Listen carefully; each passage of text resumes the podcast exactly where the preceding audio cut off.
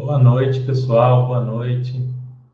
Começando mais um chat aí da Master.com. Boa noite, pessoal. Boa noite.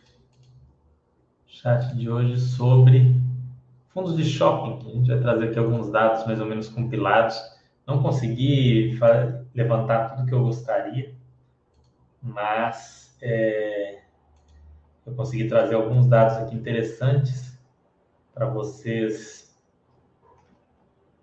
é, avaliarem, para a gente dar uma olhadinha, para a gente discutir e ver como que esses fundos passaram pelo, pela pandemia, né? Então é bem, bem interessante ver isso daí, é, ver o que, que aconteceu, o que, que foi, o que, que realmente os fundos conseguiram fazer de interessante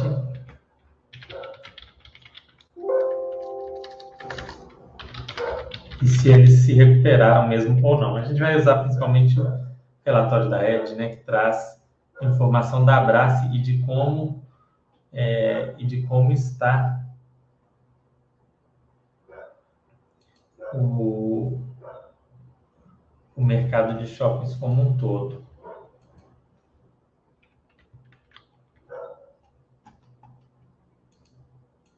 Vamos ver, esperar vocês chegarem a gente começar a bater um papo.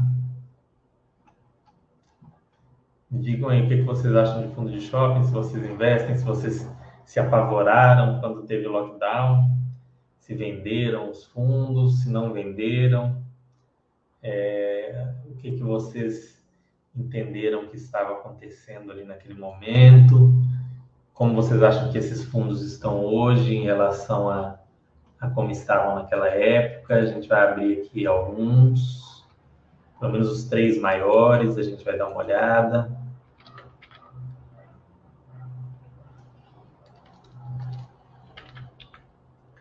E vamos dar uma, uma avaliada no que aconteceu de interessante, se esses fundos cresceram, se fizeram emissão, o que, que isso, o que, que aconteceu de bom e de ruim para eles. Aqui tem um relatório da Abrace. A Abrace ela solta um relatório muito bom, né, que dá para a gente ter uma visão do mercado de shopping centers como um todo. Eu ia trazer também dados da Multiplan e da Aliança Sonai, mas não, não, deu tempo de eu fazer o que eu gostaria. Talvez a gente dê uma olhadinha no último relatório trimestral deles ou no site de RI, que a gente deve encontrar também algumas informações interessantes, mas é, só com essas informações da Abrace aqui dá para ver muita coisa legal. A Ed traz essas informações do último um ano inteiro, então dá para a gente dar uma comparada com os fundos que a gente tem aqui, o que, que tem de mais legal, de mais complicado. Deixa eu ver aí se vocês já chegaram. Deem um feedback, pessoal, se o áudio está bom, estão conseguindo me ver, como que está aí a imagem, o, o som, tudo aí.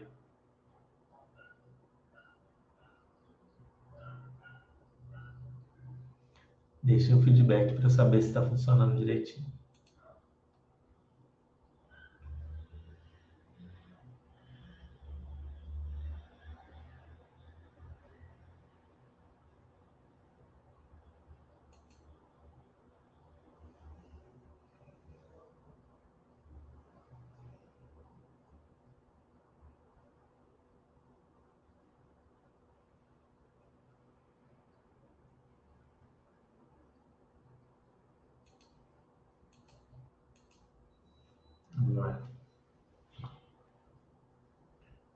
Deixem um retorno aí para ver, pessoal.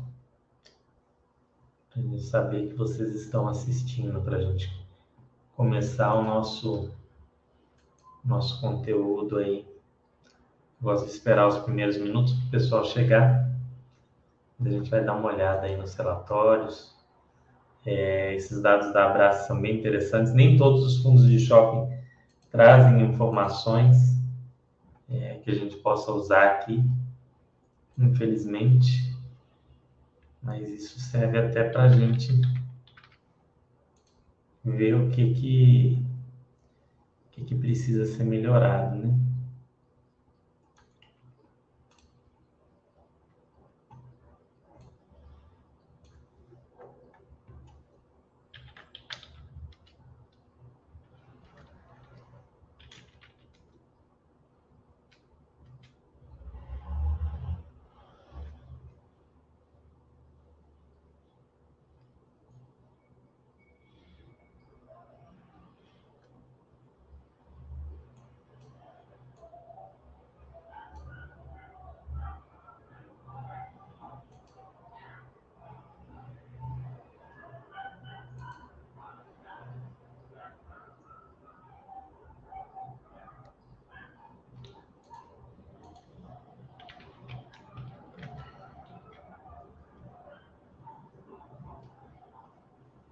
Hum, vamos lá.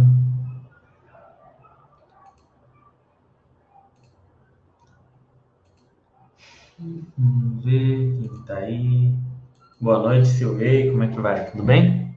Se quiserem deixar dúvida, pessoal, podem deixar. Você está bem tranquilo. Eu, tô, eu tentei trazer aqui os dados que, é, que a gente encontra aí nos relatórios gerenciais. Tentei buscar o máximo de, de informações úteis para quem quer tomar decisões. Às vezes a pessoa ficou um pouco insegura em relação aos fundos de shopping. Hoje, para que possa tomar uma decisão, para que possa ver se, se realmente teve alguma, alguma coisa mais interessante.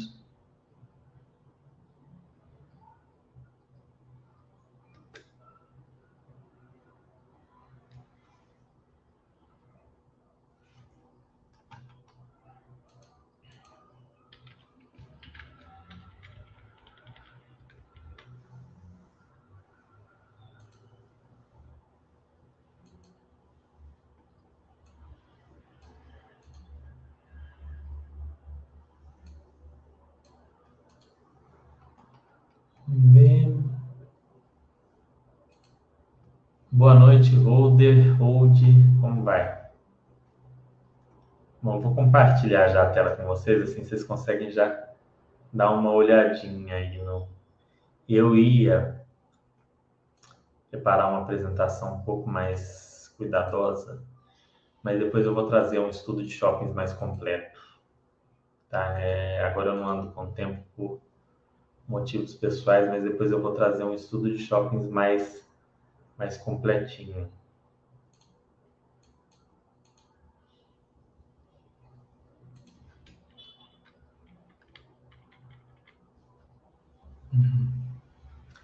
Hum, o BPML 11, infelizmente o relatório dele não tem nada.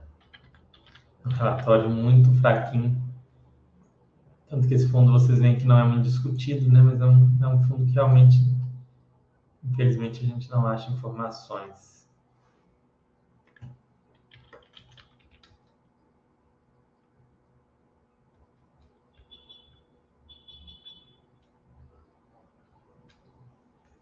É.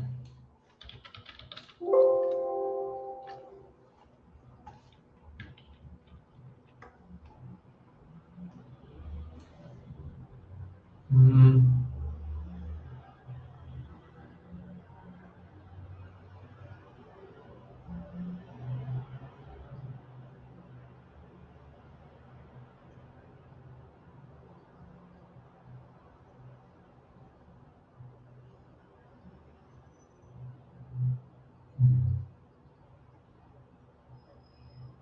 É, eles colocaram um SSS em relação a 2021 dos shoppings, é isso para a gente não tem muito valor. Mas dá para ter uma ideia de algumas coisas. Deixa eu ver se mais gente chegou. Boa noite, Denis. Vai? Bom, vou trazer para vocês aqui a ideia desse estudo. Esse é um estudo bem simples. Eu peguei o que os principais indicadores dos shoppings, né? E eu peguei os fundos, os maiores fundos de shopping. Então aqui nós temos, né, de fundos diversificados, ou seja, fundos com mais de um shopping, nós temos aqui em ordem de patrimônio líquido os seis maiores fundos de shopping center. Tá? E nós temos aqui o patrimônio líquido de cada um, o valor de mercado de cada um. Né? Por ordem de valor de mercado, o VISC até estaria à frente aqui do HGBS. A vacância de cada um, vacância atual. Depois nós vamos comparar esses dados aqui com os dados da Abrace, né? Por exemplo, né? vou dar um exemplo aqui, deixa eu ver que está aberto. É, a vacância da Abrace hoje que ela vê é a vacância de 6,1. Então, a gente pode colocar aqui que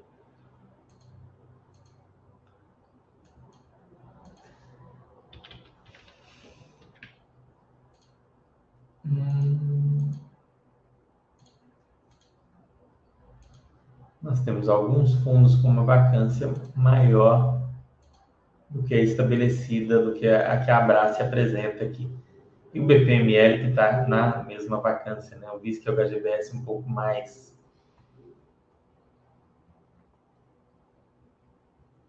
Nós temos a variação de vendas versus 2019, 27% maior.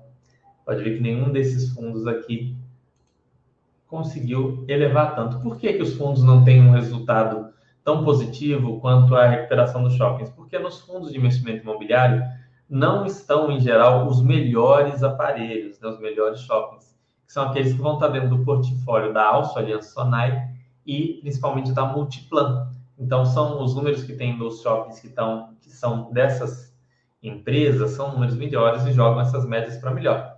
Mas mesmo assim, a gente pode ver números bastante positivos aqui, né? Números positivos, aumento nas vendas em relação a 2019, 12%, 7,9%, 20% praticamente, 19%, né? Praticamente 25% no MOL 11. Então, números aqui bem sólidos. É... Esses fundos todos fizeram emissões nesse período da, de pandemia, né, de, depois que começou a pandemia, eles tiveram um aumento do, do patrimônio líquido deles. Ó. Por exemplo, o HGBS ele era 1 bilhão e 202 milhões, hoje ele é 2 bilhões e 160 milhões de 2019 para cá. O VISC passou de 800 milhões para 2 bilhões. XPMOLs de 900 milhões para 1 bilhão e 800. O HSML, que é era 600 milhões, 1 bilhão e 400 milhões. E o MOL, que ainda é um menorzinho aqui, 816 milhões. Tem um BPML com 500 milhões.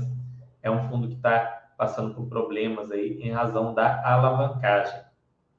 Vejo todos eles cotados abaixo do valor patrimonial. Percebam que isso não é um indicador perfeito. A gente não deve se pautar por simplesmente nesse indicador para comprar o BPML, por exemplo, tem uma diferença grande por um problema que ele tem com a alavancagem. Ele não está conseguindo dar conta da dívida direito. Então, todos os meses, é, esse fundo está tá ficando praticamente com resultado negativo. Ele está com um balanço bastante esquisito. A BL própria do, dos fundos, veja que a maior ABL é a do VISC, seguida pelo HSI, né, o HSML, e depois o HGBS. Aí você fala, nossa, Fernando, mas o patrimônio líquido do HGBS é maior, por que, que ele tem uma BL menor? Por causa da alavancagem, ó, a dívida aqui que cada um deles tem. O HGBS é o único sem dívidas. É... O BPML é o que está com uma dívida mais complicada, a dívida dele está praticamente igual ao patrimônio líquido, né? A dívida dele é praticamente metade do ativo. É, e os demais têm algum nível de alavancagem aqui, 25%, 30%, 30%, 28%. Vamos colocar aqui em porcentagem para ficar mais fácil. Sobre o patrimônio líquido. O ideal é fazer sobre o ativo, mas para comparação, tanto faz. Para você ver quem são os mais alavancados. Então, aqui, olha só. O XPMOL e o HSML são os mais alavancados. Depois, é claro, do BPML, que é fundo bem mais alavancado que os outros e não está dando conta direito nem de pagar os juros. Já o HGBS não tem nenhuma alavancagem. Lembrando, pessoal, a alavancagem, se bem feita, no longo prazo, né, no, no, no, decorrer do, do, da, da alavancagem, ela vai trazer um retorno maior para o cotista. O fundo alavancado tende a trazer um retorno maior do que o não alavancado se a alavancagem der certo, ok? Claro que você tem que fazer um ajuste por valor patrimonial, a conta não é tão simples assim. Mas, de maneira geral, o fundo alavancado, ele tem essa possibilidade de retorno maior, mas, por outro lado, ele tem um risco maior. E a gente vai até estudar o, o caso aqui do PPML, que é vendo o que acontece quando esse risco se se conclui, né? Aqui a gente tem alguns exemplos de alavancagens bem feitas, né? É, e um exemplo de alavancagem não tão interessante assim. vamos ver se vocês, vocês estão trazendo. Vamos lá. Bom, um outro indicador aqui, pessoal, interessante que a gente usa, e aí é, ele é mais interessante para a gente comparar com o período anterior, seria o NOI por metro quadrado. Só que em 2019 a maioria dos fundos não divulgava, eu fui procurar e não encontrei os dados. Né? A gente não, nem, quase nenhum fundo divulgava isso, nem o HGBS.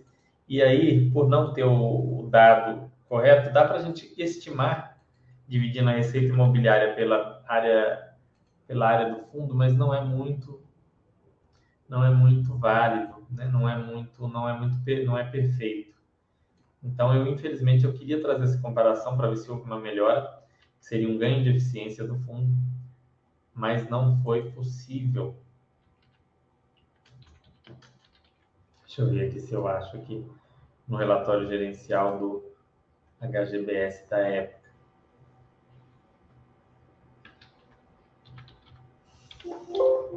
Não, não tinha, não tinha essa informação tinha muita informação, mas na época não era de praxe divulgar. É, uma coisa que, ao, ao fazer essas, essas análises aqui, acabei concluindo uma, de maneira bem interessante, é que houve uma melhora significativa nos relatórios gerenciais desses fundos, nas informações, na transparência. Nesse sentido, ponto negativo também para o BPML, que tem um relatório um pouco pior, né? sem muito detalhamento do, da situação do, do fundo. Quer ver? Vamos ver aqui se tem. Não, não tem essa informação.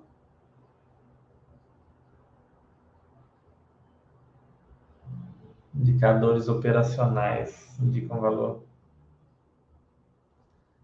Dois indicadores consolidados. Vendas por metro quadrado, aí tem vendas por metro quadrado. As vendas por metro quadrado não. O que é isso aqui? 168. Não é vendas em milhões, não é vendas por metro quadrado, não.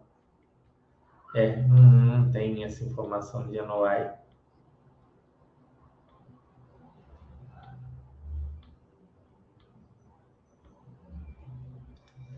É, o relatório da ED é bem completo, mas essa informação não tem. Então fica difícil da gente comparar como estava naquela época para como estava hoje, mas a gente consegue olhar outras coisas, até porque os fundos fizeram emissão. Com o patrimônio deles crescendo, se a gente olhar simplesmente a variação de receita, a gente vai ter uma distorção. Né? A gente teria que olhar, talvez, a receita por cota. O valor patrimonial por cota dos fundos variou é, de maneiras diferentes. Veja que, por exemplo, o valor patrimonial do HGBS caiu para 216, na época era Cadê aqui? Valor patrimonial da cota.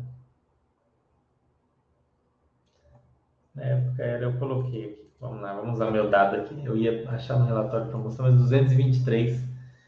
O Vinci conseguiu ter um, um ganho aí de 14% no valor patrimonial da cota, o que é positivo, né? Em parte porque por causa dessas alavancagens. O XP Malls era 99,68, 99,20, nada, nenhuma mudança. Isso aqui conta muito o valor da emissão, tá? Como foi feita a emissão. O HSML também, pouca diferença, né? É, reduziu um pouco, era 99,98 para 93. E o MOL 11 foi de 86 para 107, foi o que teve maior ganho de VP por cota no período. É, foi um ganho bem é, bem expressivo de PP por cota. Ok? Esses são pontos que servem para vocês terem uma ideia, entenderem os riscos, conhecer um pouco mais do geral dos fundos. O ideal era ter um, um pouco mais de dados aqui históricos, né? Só que eu fui pegar lá de 2019, realmente, é, como eu não não procurei com muita antecedência, não teve coisa que não, não foi possível encontrar. Mas com isso aqui a gente consegue ver o HGBS como fundo provavelmente de menor risco e o MOL assim como VISC, historicamente aí, os de maior retorno, né, dentre os fundos é, negociados, provavelmente o MOL com maior retorno. E é também o que está recuperando mais as vendas, né, tendo um ganho maior nas vendas. O BPML não divulga variação, não divulga vendas por metro quadrado, não divulga nada. Mas esses são os fundos. Vejam que nesse pingo de fundos imobiliários, a gente consegue ter aqui 73 shoppings, né? apenas com seis fundos imobiliários. Olha que coisa fantástica, a possibilidade de participar de tantos shoppings com um número pequeno de fundos. Vamos dar uma olhada no relatório do HGBS que a gente vai poder é, discutir coisas mais, discutir mais coisas. Quer ver? Eu vou compartilhar com vocês o relatório aqui do HGBS.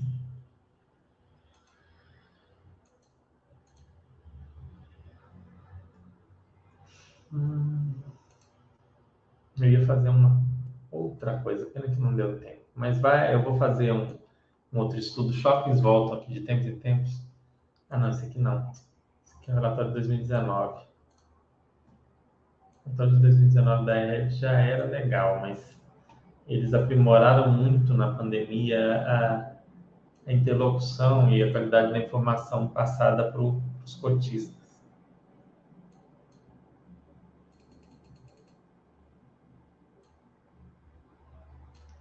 Tem algumas informações muito interessantes sobre o mercado de shoppings como um todo. Monitoramento mensal da Abrace. Nesse momento, após a validação com a Abrace, ela voltamos a trazer o indicador de variação de vendas de 2022 versus 2019, como é possível verificar no gráfico. Após uma queda de 36% em abril, o setor apresentou recuperação em maio, reportando crescimento de 28% quando comparado a maio de 19. Então vejam, o, de maneira geral, tá, nos últimos 12 meses, a gente tem apresentado resultados muito compatíveis já com 2019 sendo que no último mês teve um crescimento de 27% em relação a 2019, um crescimento bem expressivo. Em abril teve uma queda, mas o próprio HGBS, se não me engano, não teve queda. HGBS, vamos ver aqui.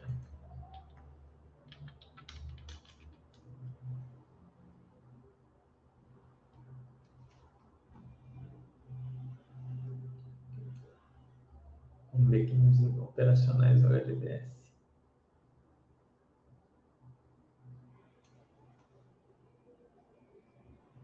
Abril. Ó, em abril, o fundo conseguiu superar. Esse ano, o fundo superou 2019 em quase todos os meses, tirando janeiro e fevereiro, sendo que em fevereiro praticamente empatou. Vamos aproximar aqui. Estão vendo? O fundo conseguiu Ó, essa coluna é 2022 e essa aqui é 2019. Por que 2019, Fernando? Porque 2019 foi o último ano de total normalidade, né? Aquele ano em que tudo aberto, nenhuma restrição. Então, compara-se muito com 2019. 2020 não serve como base para nada. E 2021 também tem seus problemas. Então, considerando o ano de 2019, janeiro e fevereiro, janeiro ainda era baixo, fevereiro praticamente igualou, e a partir de março o fundo já conseguiu ali começar a superar os valores de 2019. Vamos ver no último mês aqui, ó. Esse é o NOE metro quadrado. O NOE metro quadrado comparado com 2019 também é um dado interessante. O NOE, pessoal, para quem não sabe, é aquela receita que o fundo recebe dos shoppings já descontada das despesas do shopping, as despesas de condomínio, todas aquelas despesas de manutenção, etc., do shopping. Olha só, maio já superou a NOE metro quadrado e superou também as vendas por metro quadrado. Então, são dois dados interessantes. Aumento nas vendas por metro quadrado e aumento no NOI a vacância do fundo 2021 estava com uma vacância maior, né? ainda não recuperou os níveis lá de 2019. Né? 2019 houve uma aceleração da economia ali em meados do ano que resultou numa redução dessa vacância. Mas aqui a gente ainda vê uma vacância de 6,9, uma vacância em shopping girando, girando entre em torno de 5, ou seja, 7 a 3 né, é bastante saudável. Menos que 3 é, também não seria ruim, mas aí o shopping fica, um, fica com um pouco de dificuldade para manobrar alguma loja ou, ou propor alguma coisa é, diferente. E acima de acima de 7, 8 já, já tem que ter atenção. Chegando em 10 já é uma, uma coisa para se olhar né, em momentos de normalidade. Isso aqui é um indicador para a gente acompanhar. Se continuar assim, nada mal se subir muito, teria que ficar de olho. No caso do HGBS, que é o primeiro que a gente está olhando aqui, ele tem uma questão de um shopping um pouco problemático, né? que é o shopping. É... Olha, olha os resultados do Shopping West Plaza, muito bons, superando já 2019. Mas ele tem um shopping aqui mais problemático, que é o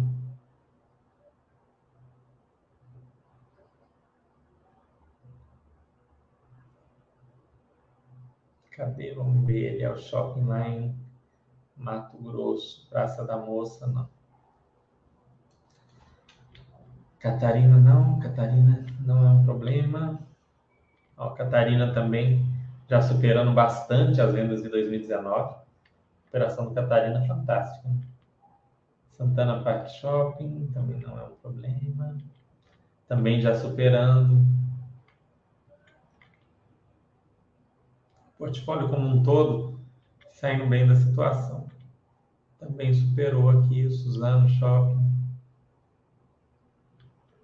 Goiabeiras, esse aqui é o, é o problema dele. É um shopping mais antigo, que fica ali, é, se não me engano, em Campo Grande, né? Cuiabá, né? no Mato Grosso, não é Campo Grande, não é Cuiabá. É um shopping que tem uma vacância muito alta, vacância de 50%. E ele ainda, ainda ter conseguido ter um resultado melhor do que 2021, mas ainda está bem longe de 2019. Ele era um fundo que já vinha numa situação delicada desde, desde mais tempo e com a, a pandemia piorou bastante, né? Então vejam que a, a inadimplência dele é alta, a inadimplência de 30%, vacância de 25%, Sobre esse fundo, o gestor falou, o pessoal fala, ah, por que o gestor não vende? Porque não faz sentido vender a qualquer preço, né, pessoal? Ele tem que avaliar o retorno que o shopping dá em relação ao quanto ele vale de preço. Talvez é, ao preço que se paga nesse shopping, olha lá, em maio o shopping apresentou um resultado negativo de 965 mil. É, lojas vagas, tal, despesa de lojas vagas.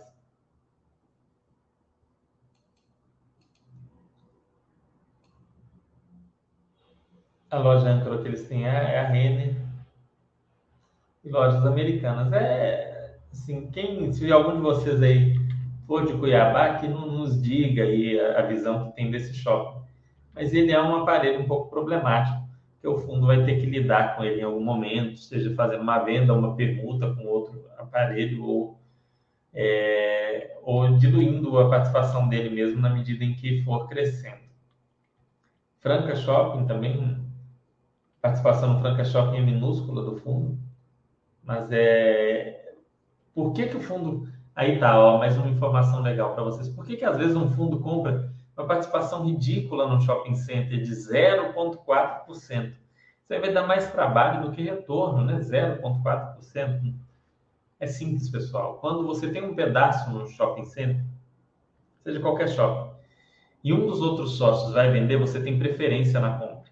Então, ainda que você consiga comprar um pedacinho bem pequeno de um shopping muito bom, na hora que alguém precisar de dinheiro e resolver vender, você tem a possibilidade de ir lá e fazer a aquisição de uma parte maior. E foi isso, com certeza, que o pessoal da HGBS pensou. Ele também com resultados muito bons, já superando 2019, uma inadimplência pequena e uma vacância próxima de zero, uma vacância de 0,06. Ou seja, deve ter uma lojinha vaga lá. 0,6. Então, é, é, uma, é, uma, é uma situação interessante. Você compra um pedacinho para depois, quem sabe, comprar mais. Gran Plaza, o Gran Plaza a gente sabe que tem toda aquela história. Eles até colocam que para a compreensão dos eventos relativos ao auto de infração, recomendamos a leitura dos relatórios, tal, tal, tal. Em 21, a Rio Bravo divulgou fato relevante, complementou o outro, informando que foi que deferido o pedido de efeito suspensivo do recurso de apelação interposto pelo fundo contra a decisão, especificamente tocante aos efeitos da votação. Dessa forma, é conhecido que a decisão acerca do reconhecimento de inexistência de conflito de interesses Consequentemente, a decisão parcial ali aprovada apenas com voto da CCP não produz efeitos imediatos. Então, não há qualquer efeito prático, qualquer mudança na estrutura do fundo que quer julgamento do mérito. É um fundo um pouco mais problemático, né, o ABCP. Vocês quiserem mais detalhes desse fundo, vocês têm que ler o próprio relatório do fundo. Floripa, o fundo também tem participação por cotas do, do, do Floripa. Né? E também, para mais detalhes, tem que dar uma lida lá. Via Park Shopping, a mesma coisa. Eu, eu vou fazer depois um, um, um chat, um, uma análise dos fundos monoimóvel. E todos esses são fundos monoimóvel, eles podem entrar. Aqui tem mais alguns dados, então vocês viram aí né, que a gente tem alguns fundos, alguns pormenores muito interessantes. Mas o fundo, de maneira geral, ele já vem recuperando aqueles bons resultados lá de 2019. Então, é, faz sentido ter em carteira um fundo de shopping, você tem que decidir. Você tem que analisar, você tem que ver o que você acha de acordo com sua montagem de portfólio, seu projeto. Vamos ver aqui o VISC, segundo maior fundo de shoppings, né? administrado pela Vinci. Aqui eles já colocaram em destaque ó, o crescimento do NOI de 19,6%, e aqui a gente colocou olha, o crescimento das vendas de, 7, de 8%, 7,9%, ou seja, parte do, do crescimento é, foi por um ganho de eficiência. O NOI mostra muito isso, o ganho de eficiência. Então, você vendendo um pouco mais, você teve uma receita bem maior. Muito do que aconteceu foi uma tentativa de ganho de eficiência dos shoppings do, durante o período de pandemia, porque tinha que fechar, não ia ter receita, tinha que gerar, bolar formas de fazer receita e de reduzir despesa. Então, houve ganhos de eficiência, isso aqui fica bem claro. Vendas totais de 1.300, maior patamar desde novembro de 2019 quando excluímos o mês de dezembro por conta do Natal. Cenário macro. Ou seja, ele não superou lá, né? Provavelmente mês de maio de 2019. Cenário macro que deixa para a gente ver isso aqui. Atualizações sobre o fundo. Né, o fundo, fundo conta com resultados acumulados, indicadores operacionais apresentaram resultado acima do esperado nos primeiros meses, surpreendendo o setor em geral. As vendas totais por metro quadrado foram de 1.327, quando excluímos dezembro, representa o maior patamar desde novembro, um crescimento de 60% em relação ao mesmo mês do ano anterior, que não tem muito valor. Quando comparamos vendas totais dos mesmos shoppings versus maio de 2019, é o que a gente falou lá, o crescimento de 7,9%, que é positivo, né? Além disso, o NOI caixa por metro quadrado apresentou um crescimento de 134% versus 2021 e versus 2019 de 19,6%. Nesse relatório apresentamos os dados do fundo. Então vejam que esse fundo também conseguiu fazer um retorno melhor. Ele tem ali um, um caixa guardadinho, mas ele tem uma alavancagem. A gente vai dar uma olhada nessa alavancagem. Histórico de distribuição versus resultado, sempre em linha. Né? Aqui, estimativa de rendimentos, a Vinci gosta de colocar isso aqui nos fundos dela e, em geral, ela cumpre, ela fica ali do meio para cima. Costuma cumprir. É, aqui, não é isso que a gente quer ver. A gente quer dar uma olhada aqui na alavancagem.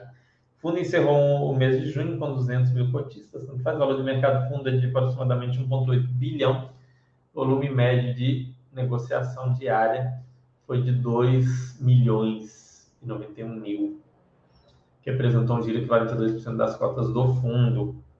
Fundo de altíssima liquidez, né? um fundo tranquilo para comprar e para vender. Existem alguns fundos com uma liquidez menor, eu estava comprando outro dia um fundo de liquidez menor, é chato, porque uma ordem varia, muda o preço do fundo, é uma loucura. Então, Vinci, o HGBS também, eu não falei disso antes, mas o HGBS, que foi o fundo que a gente falou anteriormente, também é um fundo muito líquido, são fundos muito tranquilos para 99,99% ,99 dos investidores. É, volume médio diário de negociação ali, né, muito bom, é, 2 milhões. Carteira do fundo, aqui o fundo tem 2 milhões e meio em shopping centers, mas ele tem 549 milhões em obrigações a prazo para pagar. Tá? Tem um dinheiro para receber aí de 21 milhões, mas ele tem essa dívida, gerando patrimônio líquido de 2, de 2 bilhões. E aqui tem o custo dessas dívidas, pessoal. Tem aqui o custo.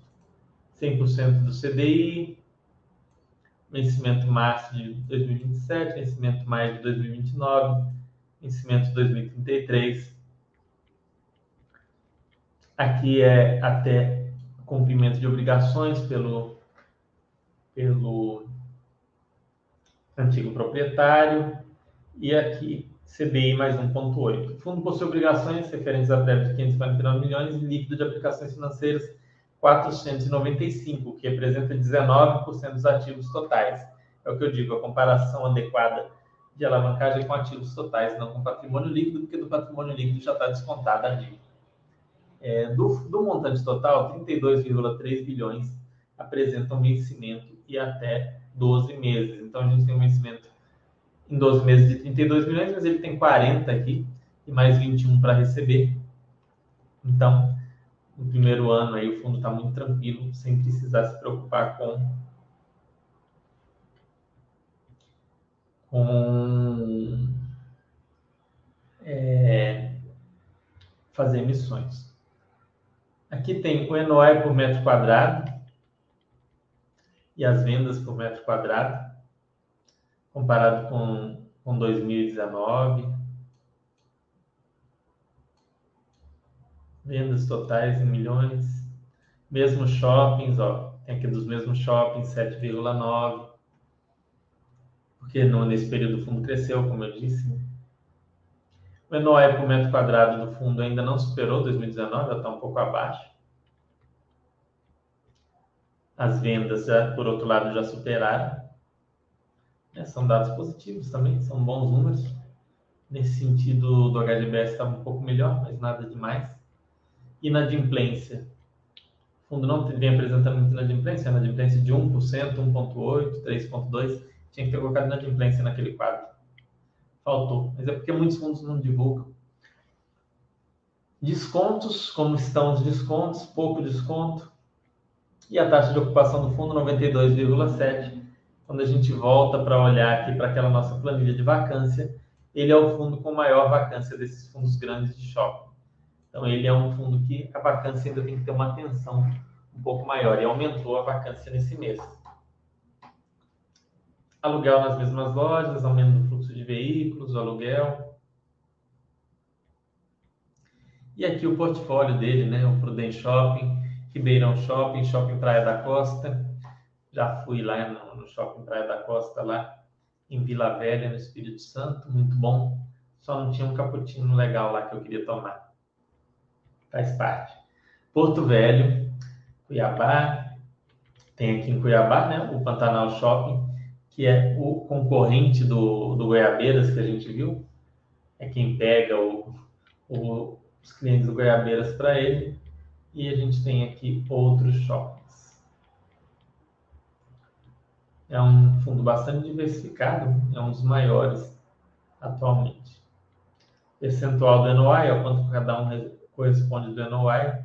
O que, o que traz um maior aqui é o Minas, aqui em Belo Horizonte? Não é o Porto Velho, aqui está por ordem de tamanho, é o Prudent Shopping, um Presidente Prudente. Depois é o Praia da Costa, Iguatemi, Ribeirão, Porto Velho, Pantanal e Minas. São os maiores. Na shopping aqui tem acesso ao metrô e tudo mais, o pessoal sabe. Então vejam, pessoal, os, os fundos de shopping têm, têm se recuperado bem. Né? Tem conseguido aí é, trazer um, uma boa recuperação. Vamos dar uma olhada no XPMOL, que é o terceiro maior. Se der tempo, a gente olha o MOLS também, que eu acho que vocês seguem mais ele do que o HS, que o HSML, que é o HSI MOLS. XPMOLS tem uma proposta de uns shoppings mais alto padrão, né? Vocês conseguem reparar isso principalmente aqui pelas vendas por metro quadrado, o valor é maior. Então é um shopping de um perfil maior, de um, de um padrão mais alto. Relatórios.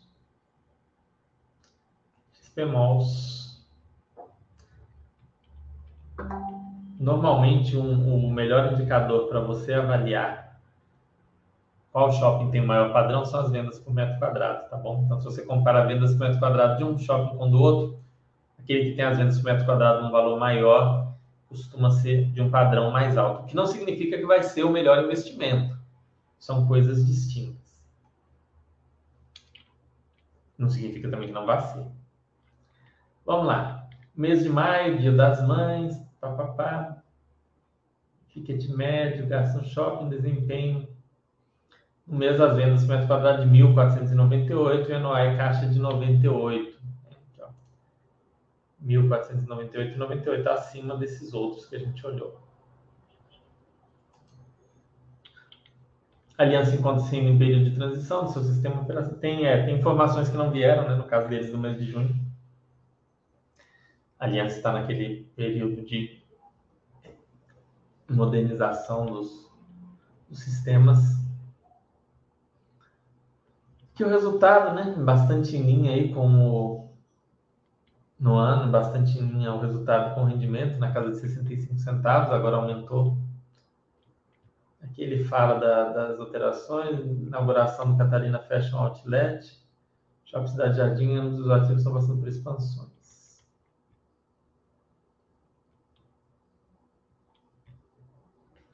Pá, pá, pá, pá, pá. Vamos lá. Evolução do valor da cota, não, não queremos isso. Investimento, ó, dívidas, aqui, ó. As dívidas do fundo estão aqui, ó. IPCA mais 7, IPCA mais 7, IPCA mais 7, CDI mais 2. Veja que o perfil de dívida é um pouco diferente do do VISC, né? Isso aqui é mais atrelado ao IPCA. Os do VISC, como a gente pode olhar lá embaixo, aqui, ó. IPCA mais 6, TR mais 8 e CDI, CDI, CDI. A maior a maior parte também é IPCA, né? 400 milhões, IPCA mais 6. É uma dívida mais barata um pouco. Dívida, a gente pode dizer que a vida, dívida do índice é mais barata. Amortização extraordinária, negociada a carência de pagamento dos CRIs por 15 meses.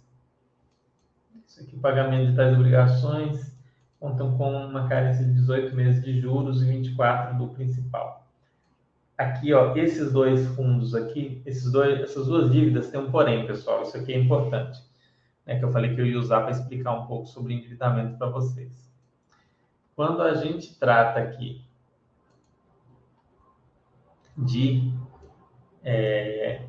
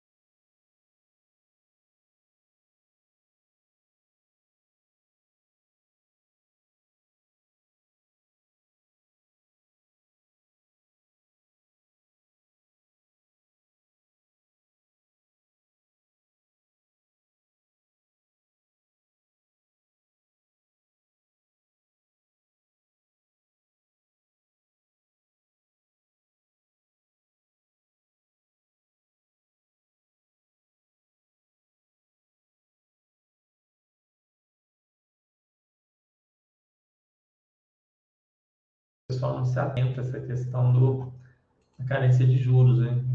Bom ter falado isso com vocês. CRTO, obrigado. Boa noite, Charlito. Boa noite, Loja da Moeda. Parou, travou, travou, tá sem som, som. Ixi, tá sem som, faz tempo que travou. Alô, alô, deixa eu ver aqui se travou. Voltou o som? Voltou? Deixa eu ver aqui.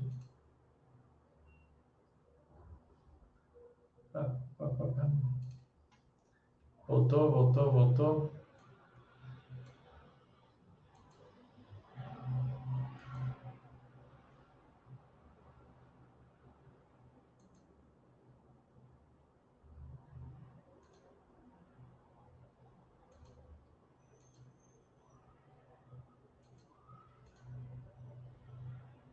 Deixa eu ver aqui se deu certo.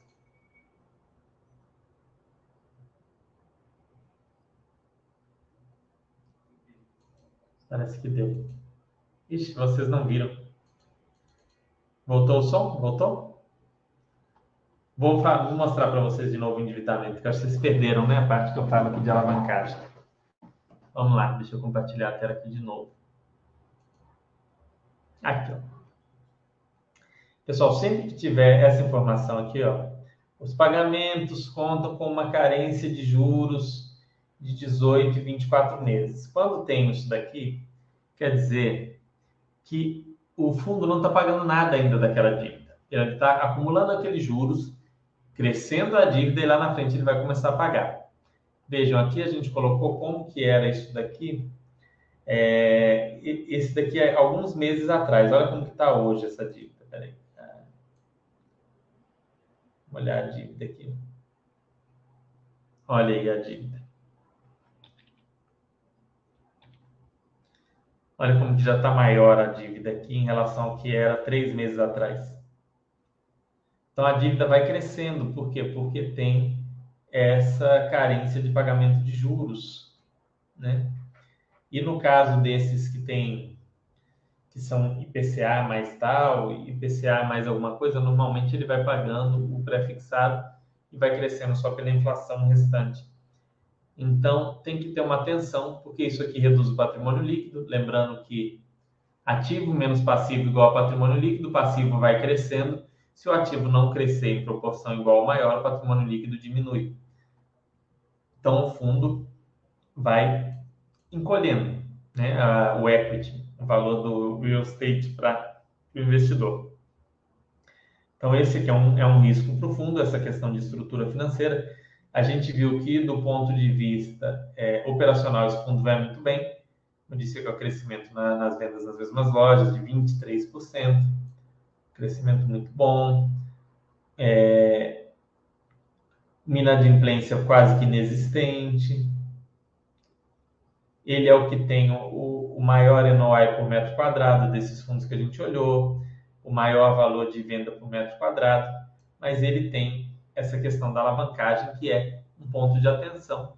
Vale a pena o investidor acompanhar, e como eu disse, eu acho, não sei se estava sem som, mas em razão disso, olha, a gente vai voltar, ele vai começar a pagar uma das dívidas em junho do ano que vem e a outra em dezembro do ano que vem. Então a gente pode esperar que ocorra alguma redução de rendimento nessa época, tá?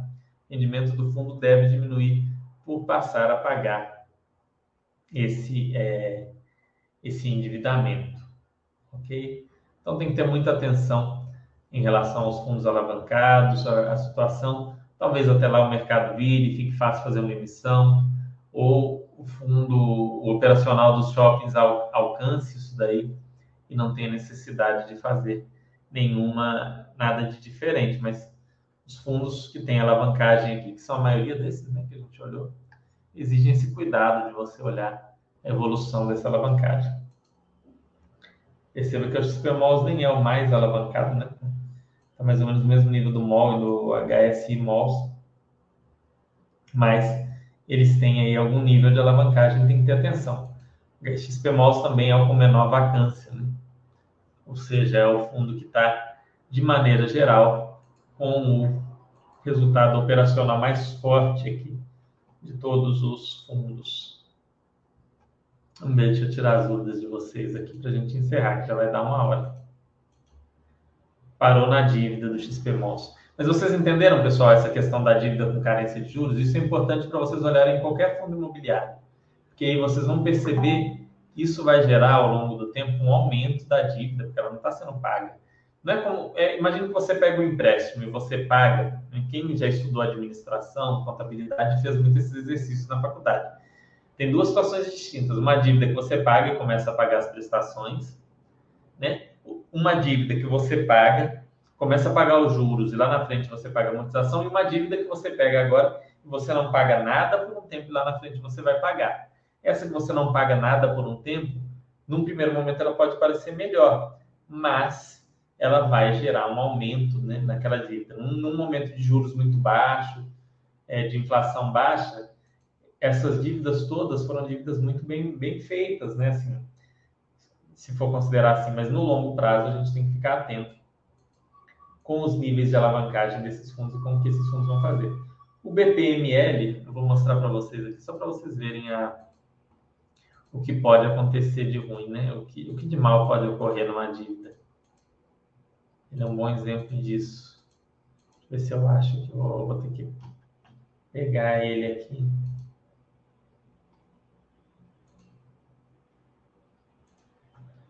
Vou pegar o BPML aqui.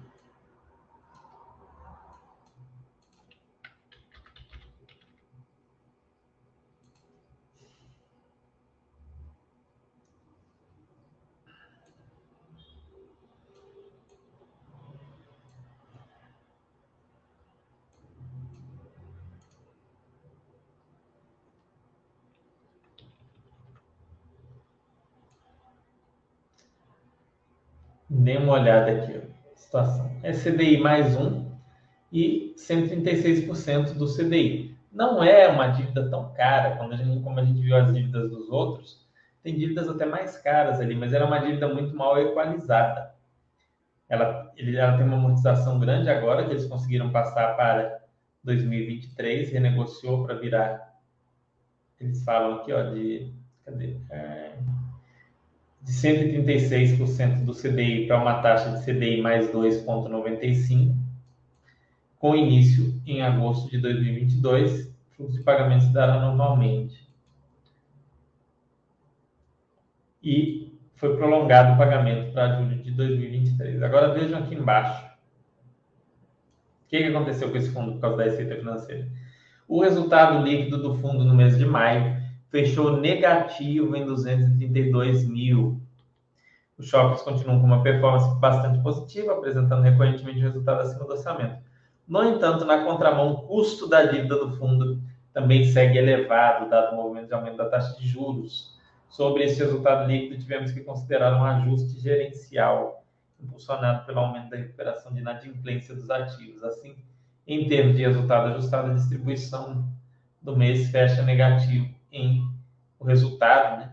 a distribuição, o resultado ajustado de distribuição não é, é o resultado. E fecha negativo em 187 mil é, reais. É importante ressaltar que as distribuições se darão de acordo com a regra apresentada no regulamento do fundo. E que fala, refere-se ao resultado pago dentro do mês de referência decorrente, correspondente à competência M2. Então vejam aqui, uma, uma alavancagem mal feita leva a esse tipo de situação. Praticamente ficou, ficou minúsculo né, o rendimento do fundo comparado com o dos outros. Você vê que ele tem um valor patrimonial maior do que os outros fundos. Ele é um fundo que tem uma cota patrimonial maior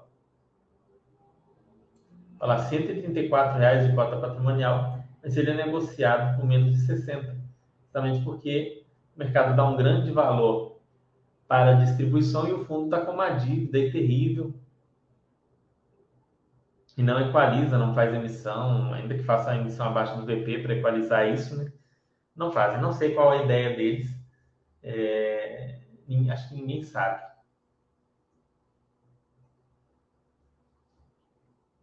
Mas serve de boa ilustração do que não ser feito, né? Não deixar uma dívida correr solta assim, a custo não não contratar dívidas altas em nome de juros muito baixos, pós-fixada e por aí vai. Então é isso aí que a gente pode verificar aqui esse fundo em algum tem, tem que ver uma forma de fazer uma, uma emissão ou coisa assim para é, se equalizar. Relatório deles não fala nada né, de, do que, que eles pensam em fazer. Enfim, é um relatório mais fraquinho. É isso, pessoal. Vou responder as dúvidas de vocês para a gente encerrar, mas a ideia era ilustrar. Big Boss falando não notificou. Depois você vê, Big Boss, a gente vai fazer mais desses de shopping assim. E a gente vai fazer isso também de outras, outros setores, né? Falando, comparando os resultados. Shopping é legal que tem esses, esses pontos interessantes para a gente comparar, como vacância, NOI, vendas nas mesmas lojas, né? A gente viu que tem fundo que tem um financeiro mais forte, outros têm um operacional mais forte. Dá para você montar uma boa carteira é, em relação a shoppings, colocando dois ou três fundos. Você pode pôr um que tem uma alavancagem ali, uma, um risco um pouco maior, mas que tem um, um operacional forte. Por outro lado, você põe um outro ali é, que tem já um, um, operacional não tão bom assim, mas que é mais seguro. Yuri falando, Vince que continua o melhor fundo de shopping. Por que é o melhor fundo de shopping? É, o que é o melhor fundo de shopping? Essa é uma boa pergunta. Tá, tá a tela aqui. Se você for olhar, o melhor fundo de shopping é o com menor vacância. Você vai concluir que é o XP Malls. Se você for olhar, o melhor fundo de shopping é o menos alavancado. Você vai concluir que é o HGBS. Ah, o melhor fundo de shopping é o que melhorou mais, é o que aumentou mais as vendas em relação ao período de 2019. E aí a sua conclusão é que o melhor é o mall. Ah, não, o melhor fundo de shopping é aquele que tem a maior ABL, porque é mais diversificado. E aí você conclui que é o VISC. Então, não dá para você tirar uma conclusão. Os dois que a gente viu que conseguiram ter um, um crescimento de valor patrimonial por cota no período, né, nesse período de 2019 para cá, foram o VISC e o MOL 11, mais o MOL do que o VISC. E o, o, o que está mais equilibrado financeiramente é o HGBS e o que tem o melhor operacional, ou seja, menor vacância, maior NOI por metro quadrado, maior valor de vendas por metro quadrado, é o XP Malls. Então, assim, qual que é o melhor? Difícil, né? Esse aqui é mais problemático, né? Esse aqui é um fundo mais, um pouco mais complicado para quem tem interesse nele. Mas dos demais, é muito difícil. Falando sério mesmo, não é falando assim, ah, porque eu não gosto de indicar. E a gente realmente não faz indicação aqui, apesar de eu ser CNPI, eu não, não faço indicações aqui de fundos, mas é muito difícil, são características diferentes quando você pega esses fundos aqui. Né? Vamos ocultar esse daqui, que esse, esse aqui já é um. Não que não possa investir nesse fundo, mas esse fundo ele está com um desconto grande porque ele tem um problema sério e você vai, é, é, é um caso mais de, sei lá, de turnaround, coisa assim que você teria que avaliar. Mas vejam, cada um tem uma característica. Olha o número de shoppings, né? HGBS 17, VISC 19, XPMOS 15, bem diversificados aqui. MOL e HSI também com 7 e 8 fundos respectivamente. Preço sobre valor patrimonial aqui desses fundos é, muito próximo. Enfim, é uma questão de análise e de gosto. Aqui vai fazer muita diferença o seu apetite ao risco. Se você vai querer um fundo mais arriscado, você tem o HSI, você tem o MOL, XPMOL. Se você quer um fundo bem tranquilo, você tem o HGBS. Se você quer um fundo com um operacional muito forte, né? E, e vai variar. Eu acho que numa carteira, depende do tamanho da carteira, mas uma carteira de até 10 fundos, vale a pena ter dois desses. Numa carteira de 15 ou mais fundos, você pode ter três desses. Não vejo muito sentido em ter mais de três fundos desses daqui.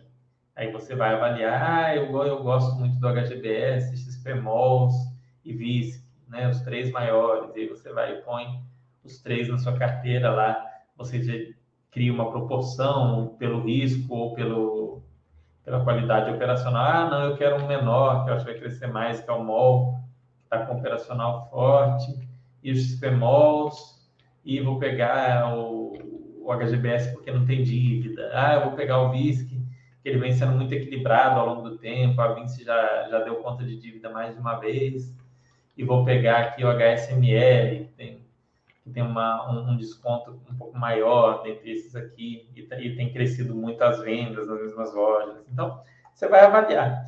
Mas eu não vejo diferenciais de qualidade gritantes, enormes entre esses produtos aqui. Ok? Você vai ter que fazer o seu próprio estudo e ver o que você dá importância. Ah, você dá importância a risco?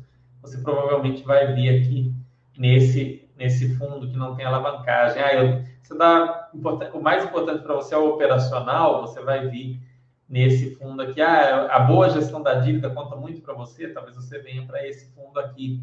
Ah, eu, eu gosto de um, de um equilíbrio, de um crescimento né, de vendas diferenciado. Você talvez vá vir nesse fundo aqui também, que está com um operacional também bem forte, né, o segundo mais forte.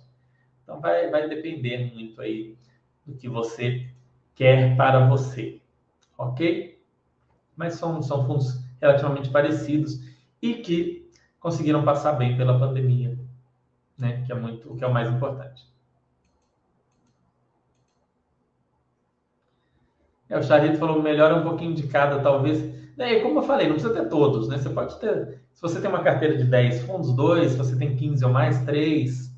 Não vejo sentido em ter todos esses fundos, né? Ah, é, aí você é uma pessoa que quer fazer um ganho de capital lá, porque você acha que você ligou lá na BTG, por exemplo, eu quero, estou vendo que esse fundo está super descontado, eu, eu vou comprar o BPML porque eu quero fazer um ganho de capital e vender ele. Aí você liga lá na BTG antes, conversa com ele, fala, olha, como é que vai ser esse fundo? O que, que vocês vão fazer para recuperar ele? Como é que vocês vão equalizar essa dívida? Como é que vocês vão fazer voltar a ter resultado operacional? Vocês vão fazer uma emissão? Vocês vão... Como que vai ser isso? Aí você liga lá, toma uma decisão. Então, tem muitas opções para quem quer investir dentro desse universo aqui de, de fundos imobiliários aqui. Né? Eu acho até que é, para quem tem uma carteira grande, aí poderia ter é, três desses é um mono, né? É um daqueles monos. Ah, tem carteira de 25 fundos, Fernando, 40 fundos. Talvez você vai pegar um, um e um dos monos. A gente vai fazer um chat sobre os monos também, e aí a gente entra mais detalhadamente no, nos shoppings. Aí você pode talvez pegar um mono, você vai ter um potencial, um, um mono bem gerido, bem gerido, tem um potencial de retorno maior, mas tem um risco maior. Mas para uma carteira grande pode fazer sentido. Então tá, tá aí Espero ainda que esses fundos cresçam muito, né? que as gestoras façam boas escolhas, mas estamos aí, ó, com, há, há 10 anos atrás, a indústria inteira não valia o valor desses fundos. Não valia nem perto do valor desses fundos. Para você... Então, hoje, só a soma desses fundos aqui é maior do que o que era a indústria de fundos imobiliários há 10 anos. Isso é bem interessante. É bem maior mesmo. 10 anos atrás, a indústria era o quê? 3 bi, devia ser. Hoje, esses fundos aqui dão esses fundos aqui dão 8 bi e meio. Né? Então, assim, analisa direitinho, é, escolham, acompanhem esses pontos de atenção, né? Vacância nesses dois fundos, né? o endividamento do, do, dos fundos que estão alavancados, principalmente dos mais alavancados. Fiquem bem atentos com esses pontos de atenção não tem nenhum problema em ter nenhum desses fundos, se vocês gostarem de fundo de shopping na medida em que o varejo retomar as vendas, voltar a crescer, os fundos de shopping com certeza vão trazer bons retornos, vão trazer coisas boas para os seus respectivos cotistas. Opa. Hum, tá. Terminar. eu não sinto confortável com feed shopping. Pois é, mas se você não gosta de feed shopping, é, não tem por que comprar. Eu, honestamente, não tenho problema nenhum com fundo de shopping. Acho fundos muito interessantes, te ao varejo de uma maneira diversificada. Você tem participação naquelas lojas todas. Eu morava praticamente dentro de um shopping, do lado de um shopping aqui em Belo Horizonte, todo lado do, do shopping Boulevard, que tem a torre do KNRI né, tô, três quarteirões aqui daquela torre do KNRI. Eu não, não eu, vi, eu vou muito a shopping, então vejo os shoppings muito cheios, né? Eu vou até como pesquisado, no momento não compro nada, né? Vou lá, olho e tal. Então eu gosto, eu, eu acho que o shopping tem lugar na carteira, assim, na minha carteira sempre teve. Mas não, não, a gente não precisa ter todos os setores, né, pessoal? Tem gente que, ah, eu não gosto de fundo TVM, eu não gosto de fundo de logística, eu não gosto de fundo de lajes. Né? Até um pouco tempo tinha gente que não gostava de fundo de lajes, né? Naquela época antes da pandemia, depois da pandemia, alguns passaram a gostar menos ainda. E não, não tem problema, não é bom você ter um setor só, ah, eu vou ter só logística, eu vou ter só TVM, eu vou ter só lajes, ou vou ter só shopping. Isso eu não acho legal, porque você fica com uma diversificação muito pobre. Mas se tem algum setor que você não gosta, não tem nenhum problema você não ter. Por exemplo, ah, não vai ter shopping? Compra talvez um fundo de varejo, como o HGLU, o Viuro, o TRXF. Você vai ter uma exposição ao varejo sem ser por shopping. TRXF é supermercados, o HGLU é um mais diversificado com lojas e mercados, e o Viuro tem lá as suas faculdades e, e shopping e tal. Ok? Mas recomendo que estudem os fundos de shopping. Até 2018, até 2018, não, até 2019, os fundos de shopping eram os queridinhos do mercado. Né? Se vocês devem ser mais novos de mercado para não gostar. Povo amava, as pessoas amavam os fundos de shopping, porque eram os que tinham trazido maior retorno até então. Né? O HGBS, o, o SHPH até 2020 era o fundo com maior retorno histórico da Bolsa. O fundo com maior taxa interna de retorno da Bolsa era o Shopping Patigianópolis, o SHPH. Então, entre os fundos de maior retorno, até 2019, 2020, mais da metade eram fundos de shopping. Aí os shoppings fecharam por um tempo, né? Quando você calcula o retorno, como teve esse período fechado, hoje já não são mais os fundos que tiveram o maior retorno, mas ainda assim tiveram um retorno bem expressivo. Então, eu, eu entendo que caiba eventualmente numa carteira. Bom, pessoal, vou encerrar. Espero que tenham gostado, que tenha ajudado vocês a entender, a ver pontos de análise, pontos de cuidado nesses fundos, né? Que é importante, pontos de atenção os pontos positivos também, né? Ver que o, esses fundos recuperaram as vendas lá do período de pré-pandemia. Eles já estão vendendo igual, alguns já estão com a vacância igual ou até menor, já estão com o NOI maior também, ou seja, já se recuperaram do ponto de vista financeiro. É, e agora a gente precisa acompanhar para ver como que eles vão ficar é, nos próximos anos, nos próximos meses aí, e ver se eles vão continuar crescendo como vai ser, ok? Um grande abraço para vocês, uma ótima semana. Dog Owner aí falando que tem MOL 11. Um abraço para você, Dog Owner. Acompanhe o que eu falei, no caso do MOL 11, dá uma olhadinha na dívida, lê lá o relatório da dívida, igual eu expliquei aqui que eu fiz do XPMOLs. Dá para fazer nele também, fazer aquela, aquele olhar se a dívida está bem equilibradinha ele é o que vem conseguindo trazer um aumento maior aí nas vendas, né? Depois, depois desse período aí, mas muito porque o, os, os shoppings de Maceió são muito bons, né? A gente vê os fundos, os fundos que tem shopping em Maceió, eu não sei, todo mundo fala que Maceió é maravilhoso, ainda quero conhecer, mas é, é, é a recuperação desses shoppings de Maceió é diferenciada. Então, um grande abraço para vocês e até a daqui 15 dias.